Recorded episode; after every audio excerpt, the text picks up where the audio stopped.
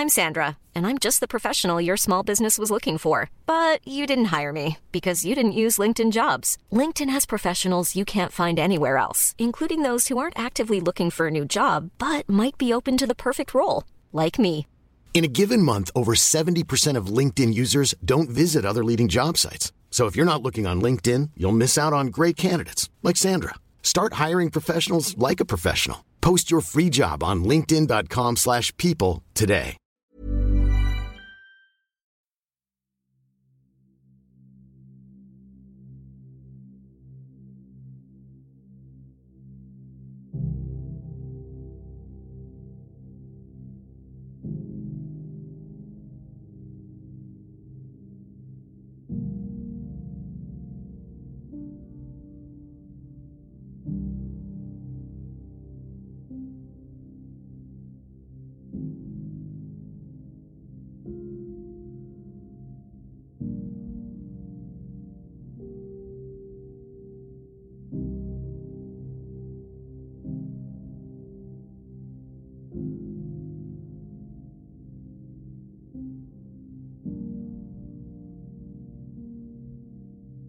En noviembre del año 2015 se encontraron una pierna, un brazo y una mano de un hombre desconocido en el patio de una casa en la ciudad de Chihuahua, México.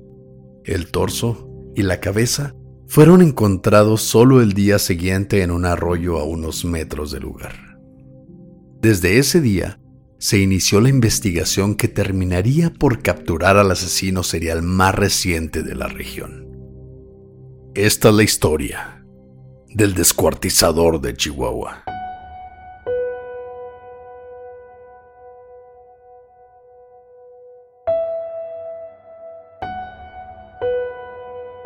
Estás escuchando Señales Podcast.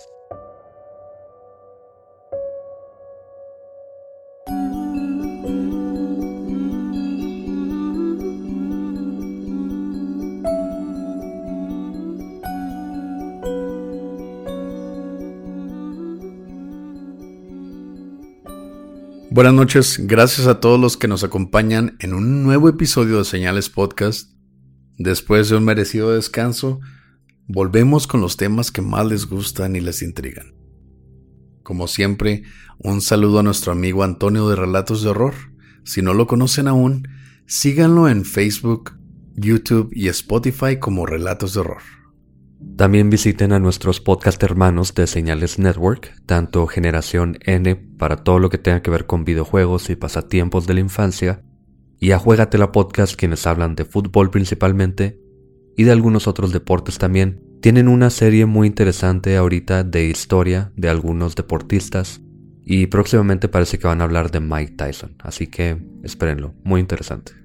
Un anuncio muy importante para aquellos que quieran playeras que sean de aquí de la ciudad de Chihuahua. Recuerden que pueden mandarnos un mensaje ya sea por Facebook personal o por la página de Señales Podcast. Aquellos que sean del resto de México pueden encontrarnos en Mercado Libre en las ligas que vamos a pegar en la descripción de este episodio. Para aquellos que no son de este país, pueden buscar en señalespodcast.com o senalespodcast.com, como quieran escribirlo, en la parte de sobre nosotros, donde dice mercancía, ahí pueden encontrar una forma de adquirir bastantes cosas con nuestro logo y se van a cualquier parte del mundo. Para los que ya pidieron playeras, el día de hoy cerramos el primer pedido, así que se van a estar mandando esta semana. Nos tardamos un poquito por el descanso que tomamos, pero ya van en camino. Igual si quieren cancelar su compra o no, no hay ningún problema. Un saludo muy especial a Juan Rico, que vive en Perth, Australia. Él ha sido uno de los señalados desde el principio y nos ha seguido y siempre realmente está bien activo en el grupo de señalados. De hecho, es un administrador del grupo de WhatsApp y acaba de cumplir años este 6 de enero. Que pues realmente fue ayer en Australia. Entonces, un abrazo Juan. Esperemos que lo hayas pasado muy bien y que no te hayas quemado por los incendios y que no te haya golpeado ningún canguro. Feliz cumpleaños Juan.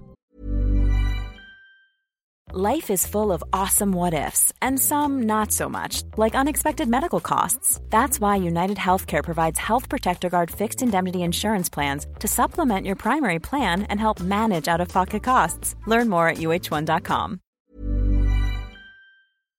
Pero ahora vamos con el tema de este martes, el martes de regreso de Señales Podcast y qué mejor que con un asesino local.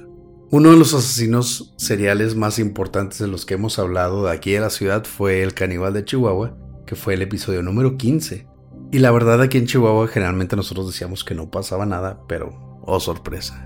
Que además ha sido uno de los episodios por el que más nos han comentado, les ha gustado bastante ese episodio y realmente no tenemos tanta gente de Chihuahua, pero les gusta mucho ese episodio. Entonces ahora vamos a hablar del misterioso descuartizador de Chihuahua. Esta historia la vamos a comenzar un poquito diferente a como lo hacemos siempre. Generalmente comenzamos hablando de él, pero vamos a empezar hablando de la primer víctima que se sabe que fue por parte de él. Lorenzo Ernesto Olivas, un chico de 21 años de la ciudad de Delicias, a una hora de aquí aproximadamente, se mudó a la ciudad de Chihuahua a mediados del año 2015 para trabajar en Bafar, una procesadora de alimentos. Vivía con sus familiares en la colonia 3 de Mayo, al sur de la ciudad, y parecía no tener problemas con nadie. Hasta la noche del 13 de noviembre del 2015, cuando Lorenzo salió de casa de sus familiares, a quienes les dijo que saldría por algo de cenar, pero jamás volvió. Tres días después, el 16 de noviembre, sus familiares finalmente reportaron su desaparición a las autoridades y fue solo el día siguiente que se encontró a Lorenzo en un arroyo cercano a su domicilio, o al menos lo que quedaba de él. La noche que desapareció Lorenzo, dicen las autoridades, luego de la investigación, el joven entró al bar California a unas calles de donde vivía, donde conoció a Andrés Castillo, quien le ofreció acompañarlo a su casa a drogarse juntos en la colonia Desarrollo Urbano, a unas calles de ahí también. Luego de consumir metanfetaminas juntos, Andrés golpeó a Lorenzo en la cabeza con un martillo hasta dejarlo inconsciente. Lo violó y luego siguió dándole con el martillo hasta destrozar su cráneo y matarlo. Cargó el cuerpo al baño, donde lo desmembró con una cegueta. Esa misma noche en la madrugada, Andrés fue a casa de uno de sus vecinos, un menor de edad a quien ya conocía, y le pidió hacerle un favor. El menor accedió a la fuerza ya que Andrés estaba ebrio y agitado, lo acompañó hasta su casa, donde Andrés le dijo, Tengo que enseñarte algo en el baño. Momento en que le mostró el cuerpo desmembrado de Lorenzo. Andrés amenazó al menor, diciéndole que si no le ayudaba, al siguiente día, él sería el siguiente cuerpo en ese baño. Metieron el torso y la cabeza en una maleta, se la llevaron a un arroyo donde se deshicieron de las partes que metieron en una llanta, y arriba pusieron la parte delantera de un triciclo para niños que dejó el asesino como un distintivo. Regresaron a la casa, donde Andrés le dijo al menor que si no se quería morir, iba a aceptar tener sexo con él. Le platicó que al hombre muerto lo había conocido en un bar y lo llevó a casa para tener relaciones con él, pero quiso negarse y por eso lo mató. Andrés se quitó su camisa, obligó al menor a bajarse los pantalones, apagó la luz y abusó de él. Luego le dijo que ahora tenían que ser inseparables que si notaba distanciamiento lo iba a tomar como traición y lo pagaría con sangre. Que él era un asesino serial que mataba por gusto y que siempre hacía trabajos limpios. Ambos se quedaron dormidos. Luego de un rato, Andrés despertó al menor y lo obligó a limpiar la sangre de pisos y paredes, mientras él quemaba la credencial de Lorenzo enterró los demás restos en el patio y pintó la cegueta de color verde para ocultar los restos de sangre. Pero el asesino seguía suelto. Las autoridades encontraron los restos de Lorenzo en el arroyo. Dos días después encontraron el resto del cuerpo en la casa de la calle Novena. Pero luego del asesinato y de amenazar al menor, Andrés le pidió a otro de sus amigos, Jesús Valles, quedarse con él, a solo una calle de la escena. Jesús vivía con su hermano, ya que había perdido ambas piernas en un accidente, y su hermano cuidaba de él. Un mes después, el 13 de diciembre, se encontró otro cuerpo desmembrado en el mismo arroyo. La víctima era Daniel Alfonso Rodríguez de 22 años. Sus piernas habían sido cortadas de las rodillas y envueltas en una cobija. El resto del cuerpo estaba justo a un lado dentro de una llanta de camión, con el cráneo destrozado a golpes y dos balazos de calibre 22. Arriba de la llanta se encontró la parte trasera del mismo triciclo. Daniel tenía antecedentes por robo de automóviles, y esta es una de las razones por las que se pensaba que los juguetes estaban relacionados con estos crímenes. Estoy seguro de que te acuerdas, Oscar. Comenzaron a hacer noticia estos asesinatos porque encontraban estos triciclos y la policía estaba totalmente segura de que eran robos o que eran... De que eran relacionados a, a robacarros, ¿no? De que les decían que todos esos que todas estas víctimas eran robacarros que habían sido ejecutados por parte del crimen organizado y que les dejaban estas señas para que supieran que ellos habían sido asesinados por estar robando carros, porque se supone que en estos tiempos el crimen organizado según ellos, en un tipo de control que tenían, querían evitar los robos, los asaltos y las violaciones. Entonces a todo aquel que no vendiera droga o que no estuviera alineado a sus, a sus crímenes, pues se deshacían de ellos. Pero luego de investigar las escenas, las autoridades encontraron algunos restos como cobijas y trapos, guantes de látex, la carrucha, una cegueta, unos zapatos negros y una credencial de una empresa de seguridad con la foto y el nombre de Andrés, todos estos cubiertos de sangre. Aunque hay otra versión. Como siempre, y sobre todo en México, obviamente, hay muchas versiones, sobre todo por los periódicos que se apresuran a sacar las notas, y se dice que la investigación encontró estas cosas después, luego de que las autoridades recibieron declaraciones de parte de dos personas el menor de edad que estaba amenazado por Andrés al que violó y Jesús, que era el amigo con el que se quedó después de matar a Lorenzo. Luego de ser capturado, obviamente, durante la restauración de los hechos, según ellos los testigos, la madrugada del 12 de diciembre, Daniel y Andrés tuvieron una pelea en la casa de Jesús y su hermano. Andrés mató a Daniel a golpes en la cabeza con unas piedras todo en presencia de ambos testigos, el menor y Jesús, a quienes amenazó de muerte si declaraban en su contra, aunque esta no era la primera vez que lo hizo. Fernando Valles Gandarilla, de 45 años, el hermano de Jesús, tuvo una discusión con el asesino el siguiente día, que fue el 13 de diciembre, por lo que éste lo golpeó en la cabeza con un martillo hasta matarlo. Luego lo metió en una hielera que estaba enterrada en una de las habitaciones en la que guardaban cerveza clandestina que vendían. Como si faltara algo más. Ya tenían cola que les pisaran, entonces ya había un lugar donde esconder un cuerpo. Andrés luego cubrió el área con una capa de cemento y puso un armario arriba para no levantar sospechas. A Jesús, su hermano, lo manipuló pidiéndole no reportar la desaparición de Fernando diciéndole que simplemente se había marchado. ¿Ya viste a esta persona matar a alguien más? Te amenaza para que no digas nada y de pronto desaparece tu hermano y simplemente se fue. ¿Tu hermano con el que lo viste pelearse? no, él, él no lo vio. ¿Él no lo vio? No, quien lo vio fue nada más el menor. Jesús vio a Andrés matar a Daniel el día anterior. Ahora está faltando el hermano pero él dice, bueno, le voy a creer que simplemente se fue mi hermano. Tu hermano que siempre te ha cuidado desde que perdiste las piernas, de repente decidió irse de tu casa cuando llegué yo.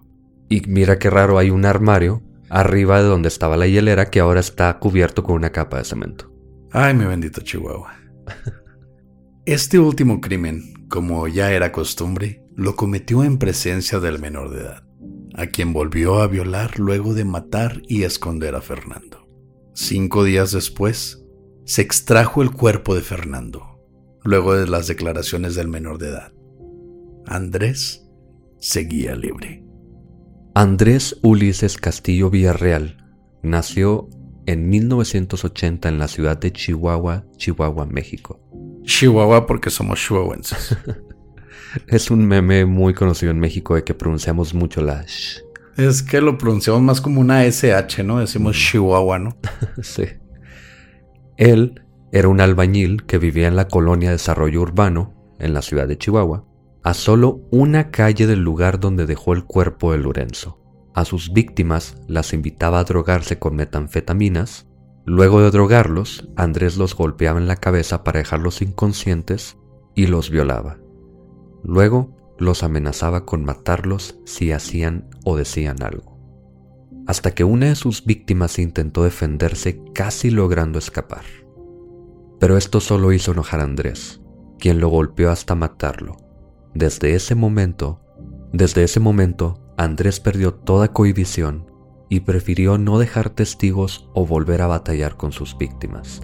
Sucede lo que siempre sucede, Oscar.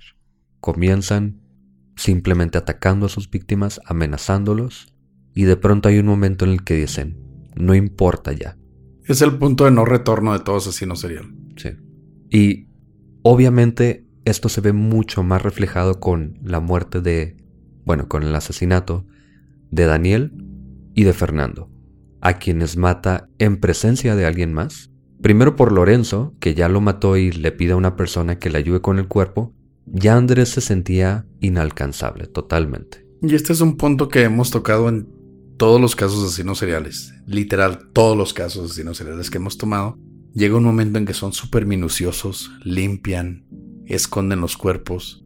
Pero sí, sí llega este punto, este punto clave en la vida de ellos donde ya, ya no hay salvación, por así decirlo.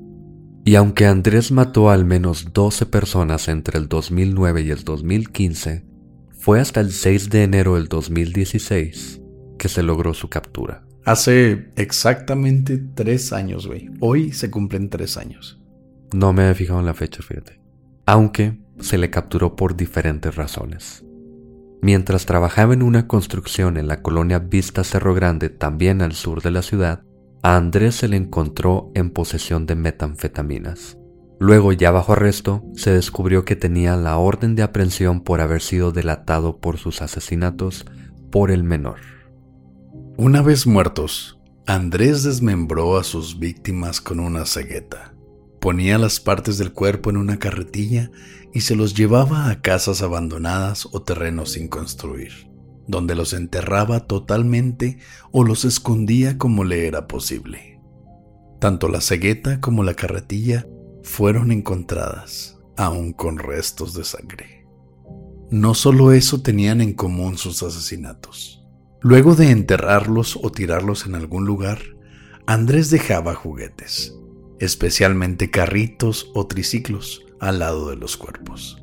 Las autoridades pensaban que estos juguetes eran mensajes de parte de él o los asesinos para hacer creer que las víctimas eran ladrones de carros. Pero la realidad es más interesante, por decirle de alguna forma, que lo que la autoridad pensaba o lo que querían hacer creer. Andrés dijo luego que esto lo hacía porque en su infancia él fue abusado sexualmente y que la persona que lo violaba le regalaba juguetes parecidos a los que dejaba junto a los cuerpos. Y esto es lo que me parece a mí interesante, porque estos juguetes, este triciclo, es algo que se conoce como una firma. Es algo que deja el asesino o algo que hace el asesino como forma de como forma de procesar en su mente estos asesinatos. Lo vemos en Kemper. Cuando Kemper mataba a una mujer, generalmente le cortaba la cabeza y violaba a la cabeza. Esto lo hace ya después sabemos cuando lo atrapan, porque él quería vengarse de su mamá de alguna forma y los cuerpos de estas pobres mujeres obviamente eran la forma de hacerlo. En este caso, Andrés trataba en su cabeza de alguna forma medio extraña, trataba de vengarse de esa persona que lo violó de niño, que le daba estos regalos, y ahora él se ponía en la situación de el victimario. Esto nos recuerda mucho a la bestia, a Garabito, el cual fue abusado de menor por parte de un vecino, un amigo de su papá, y al final solo era como una forma de demostrar esa venganza contra esta gente. Digo, me imagino a Andrés llegando a, las importaciones. Me da 45 carritos, los voy a necesitar. Y me da un triciclo, por favor. Pero a la mitad, solo necesito una parte cada día. Sabes que aquí es cuando me doy cuenta de que no tenemos mucha información porque no se sabe cómo cortó el triciclo, no sé si hay ahí, no sé si un significado oculto si lo haya hecho con la misma cegueta o si haya sido una forma de cortar como simbólicamente el cuerpo, como representado en el triciclo, o a lo mejor estoy pensando demasiado, no sé. Tal vez se le cortó el triciclo porque esos triciclos eran baratos, eran de importadora. Yo me acuerdo que cuando estaba muy grande para usar una bicicleta de esas chiquitas, me subí y se dobló y se partió en dos. Entonces, es posible que eso haya pasado. Pero realmente, la falta de detalle es algo muy común aquí en México. A diferencia de Estados Unidos, como ya habíamos platicado tú y yo en varios de nuestros casos, es que en Estados Unidos siempre se tiene algún registro de todo lo que se hizo y el simbolismo de por qué se hizo o se llevó a cabo. Aquí en México, al contrario, es simplemente esta persona mató a esta persona de esta manera y ahora está tras las rejas. Caso cerrado. No se investiga el perfil criminal de estas personas. Sí, y eso yo de verdad no creo que sea por que no puedan o porque no quieran. Realmente pienso que esto es porque en Latinoamérica o en México también no es muy común que veamos asesinos seriales. Esto es un fenómeno más bien estadounidense. Así que ellos tienen interés en saber cómo funcionan este tipo de mentes. Y en México lo único que quieren es esclarecer un homicidio y punto, atrapar a la persona. Así que realmente no hay para qué estar gastando tiempo, estar gastando personal, si tienes tantos cuerpos que no son de un asesino serial. También es lo mismo que pasó con lo que podríamos mencionar como las posibles víctimas de Andrés. Y qué mejor ejemplo de esto que estamos diciendo que la lista de víctimas que supuestamente están relacionadas a Andrés. Andrés dijo haber matado a 12 personas, se piensa que pudieron haber sido hasta 20 o más, pero las autoridades han relacionado a estas víctimas solamente por encontrarlas o golpeados, sobre todo en la cabeza, o escuartizados. Y esto también siempre es una excusa para dejar de investigar. Es más fácil decir encontré una persona cortada en pedazos, él ya es conocido por cortar a gente en pedazos, pues es una de sus víctimas. En vez de seguir investigaciones y poder encontrar a una serie y por más redundante que se escuche, una serie de asesinos seriales que estén operando tanto en la ciudad como en el estado como en el país mismo. Sin mencionar también, como decías tú, los narcotraficantes, bandas de lo que sea, puede ser también resultado de esto, no necesariamente Andrés. Sí, pues es una forma de quitarte a la sociedad y a los medios de encima. Más fácil. Y la lista es, primero que nada, el 2 de octubre del 2009 se encontró el cuerpo de José Manuel Chavira Olivas, quien tenía el cráneo destrozado y tenía sus pies atados con un cinto, aparentemente víctima también de un abuso sexual. También tenemos a Gustavo Adrián Saldaña. Su cuerpo descuartizado fue encontrado el 3 de abril del 2012. Luego ya en el 2015 tenemos a varias víctimas, estas son las que creemos que son más posibles porque coinciden con el tiempo en el que Andrés estuvo activo. Pero aún así no tenemos pruebas fehacientes que lo liguen a Andrés. No. El primero fue el 8 de mayo del 2015. Se encontró a Guillermo Juárez Portillo, asesinado a golpes en la cabeza. El 3 de agosto se encontró a Gabriel García Hernández, también asesinado de una forma brutal y muy similar a esa. El 7 de agosto, el cuerpo sin vida de Miguel Ángel Castillo, de 21 años, fue encontrado en las calles Nueva España y R. Almada, a muy pocas calles de donde vivía Andrés, aparentemente asesinado a golpes y su cuerpo estaba desnudo de la cintura hacia abajo, también abusado sexualmente. El 6 de septiembre del mismo año, se encontró a José Urias Hernández de 59 años, quien estaba semienterrado entre piedras y ladrillos en una bodega. Y dos cuerpos sin reconocer, ambos del 2014, uno el 3 de abril, el otro el 4 de agosto, ambos descuartizados. A todos ellos los mencionamos porque sean víctimas de Andrés o no, de todas formas, la verdad yo siento una conexión con este tema porque es de la ciudad, obviamente. No sé si haya conocido a alguien, yo creo que no, pero merece que se les nombre al menos. Porque esto lo hacemos por las víctimas. Es muy interesante saber de los asesinos, del proceso, del modus operandi, las razones, pero las víctimas son las personas importantes realmente. Sí, porque sea lo que hayan hecho en su vida, al fin y al cabo tuvieron el peor de los destinos. Finalmente, Andrés fue puesto a juicio oral y el 5 de diciembre del 2017 recibió una condena de 120 años de prisión por homicidio calificado agravado y violación calificada. Estos encontrados en contra de sus cuatro víctimas comprobadas, que son el menor de edad por violación y por homicidio tanto Lorenzo como Daniel y Fernando. Se supone también que hay otro menor al que violó, nunca ha declarado y no, no está muy claro dónde entra él en la línea de tiempo. Puede ser alguien de quien abusara ocasionalmente en otro momento, en otro lugar, pero él dice que violaba a otro menor de edad también. Y el nombre del menor de edad no lo conocemos por ser una víctima y un testigo protegido. Quizás nunca sabremos la cantidad de víctimas exactas que tuvo Andrés. Tal vez se van a encontrar más cuerpos que se hayan adjudicado al crimen organizado que hayan sido víctimas de este sanguinario homicida. Tal vez. Gracias por escuchar Señales Podcast. Buenas noches.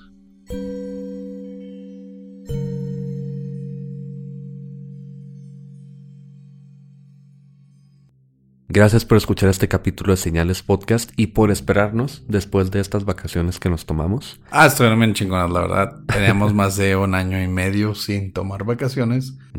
Entonces, discúlpenos por dejarlos sin episodios, pero teníamos que cargar baterías. Sí. Pero ahora venimos con todo. ¿Sabes qué? Me tuve que echar mi té de canela para despejar la mente. Muy bien. Canela. Sí. Vamos a los saludos. Primero que nada, por WhatsApp me pidió un saludo Manuel, alias el Siddhartha. Él es el presidente de un motoclub. Entonces, hace poco se, se añadió a nuestro grupo de WhatsApp. Si quieren la liga, ahí está en nuestra página de señalados. O en la página de Señales Podcast nos podemos dar un mensaje y les pasamos el link. En Instagram me pidió un saludo Cam Islas para su mamá, que se llama Verónica Islas. Ella cumple años el 18 de febrero, un poquito adelantado el saludo, pensó que nos íbamos a tardar más, pero por esas fechas la volvemos a saludar, no hay problema. Mm, prometemos no tomarnos vacaciones tan largas como para que piensen que vamos a volver en febrero, pero un saludo a tu mamá y estamos seguros de que no se nos va a olvidar felicitarla en esos días. Esperemos. También a Samuel de Apodaca, Nuevo León y por último en Instagram a Fernanda Batalla, que ella fue muy graciosa la forma en la que me pidió saludos, porque ella subió una foto de un LP de King Crimson, una banda de rock progresivo que me gusta bastante. Y este, cuando le puse que era muy buen disco, ella me comentó luego, luego, sabes que soy su fan y he obligado a mi familia y a mis amigos a que los escuchen. Ya los tengo traumados con ustedes. Entonces, gracias Fernanda por recomendarnos con tus amigos y familia. Esperemos que no se saquen de onda con nuestras irreverencias y un abrazo a ustedes. En Facebook también tenemos saludos para Charlie de Coacalco, Estado de México, Sergio Ronquillo Escárcega de Ojinaga, Fátima Vázquez de Guanajuato, María Acela Flores de Hamburgo, Alemania, otra persona de Alemania, un saludo hasta allá, están ocho horas más adelante que nosotros, Juan Giraldo, Juan da Giraldo de Medellín, Colombia, y Luciano Nicolini de Argentina. En Facebook seguimos también con Claudio Morales de Nicaragua, Ricardo Javier, no sabemos de dónde es, pero un saludo Ricardo, Aldeir Altamar de Barranquilla, Colombia, Ed Valle de Honduras, Diego C. Domínguez y Ana, que cumplieron un año de novios. Ellos son de Nuevo León. Un saludo a ustedes y feliz aniversario. Feliz aniversario. También en YouTube tenemos un saludo para Gabriela Jiménez de Costa Rica. Recuerden que si tienen algún saludo, nos lo pueden poner en Instagram en el último episodio. Nos lo pueden mandar como mensaje privado tanto a Pepe como a mí. Pueden ponerlo en el grupo de señalados. Pueden mandarlo también como mensaje privado a Señales Podcast. Hay muchas maneras. Recuerden, si quieren un saludo nada más, mándenlo. Nosotros vamos a hacer lo posible para que ustedes salgan en el episodio. Gracias por escuchar Señales Podcast. Buenas noches.